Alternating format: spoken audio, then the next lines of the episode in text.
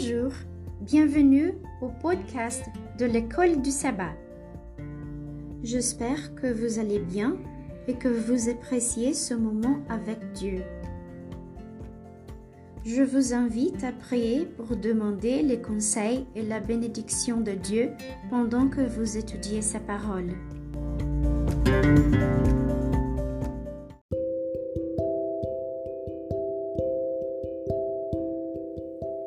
À mémoriser.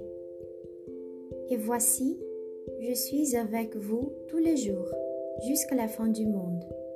Matthieu, chapitre 28, verset 20.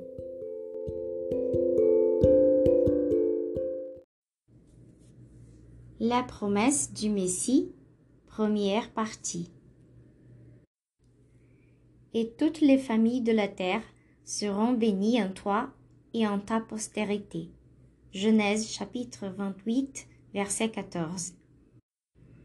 Et si vous êtes à Christ, vous êtes donc la postérité d'Abraham, héritier selon la promesse. Galates chapitre 3, verset 29.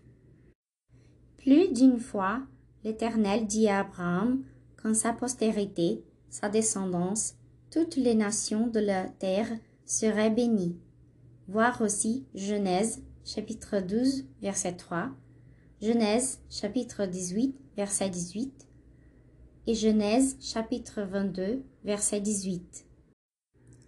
Cette merveilleuse promesse de l'alliance est répétée car de toutes les promesses, c'est la plus importante, la plus durable, celle qui rend toutes les autres valables. En un sens, c'était une promesse de la montée de la nation juive à travers laquelle le Seigneur voulait enseigner à toutes les familles de la terre le vrai Dieu et son plan du salut.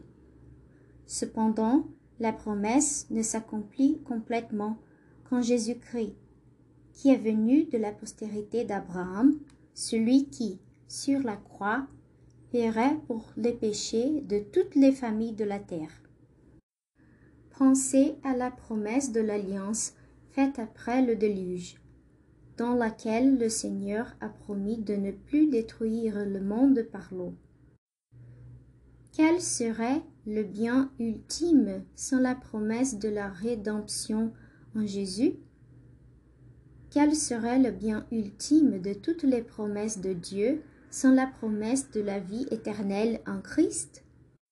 Comment comprenez-vous l'idée qu'en Abraham, à travers Jésus, toutes les familles de la terre seraient bénies Qu'est-ce que cela signifie? Il ne fait aucun doute que la promesse de l'alliance d'un sauveur du monde est la plus grande de toutes les promesses de Dieu. Le Rédempteur lui-même devient le moyen par lequel les obligations de l'accord de l'alliance et toutes ses promesses sont accomplies. Tous ceux qui s'unissent à lui, juifs ou païens, sont considérés comme la véritable famille d'Abraham et les héritiers de la promesse, c'est-à-dire la promesse de la vie éternelle dans un environnement sans péché, douleur et la souffrance ne seront plus. Pouvez-vous penser à une meilleure promesse que celle-là? Qu'est-ce que la promesse de la vie éternelle?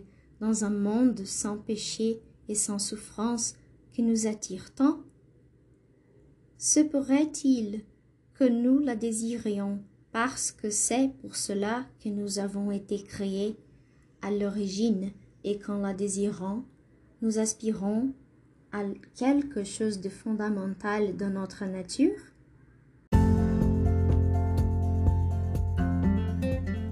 Et c'est tout pour aujourd'hui. Veuillez vous abonner à notre podcast. Merci et à demain.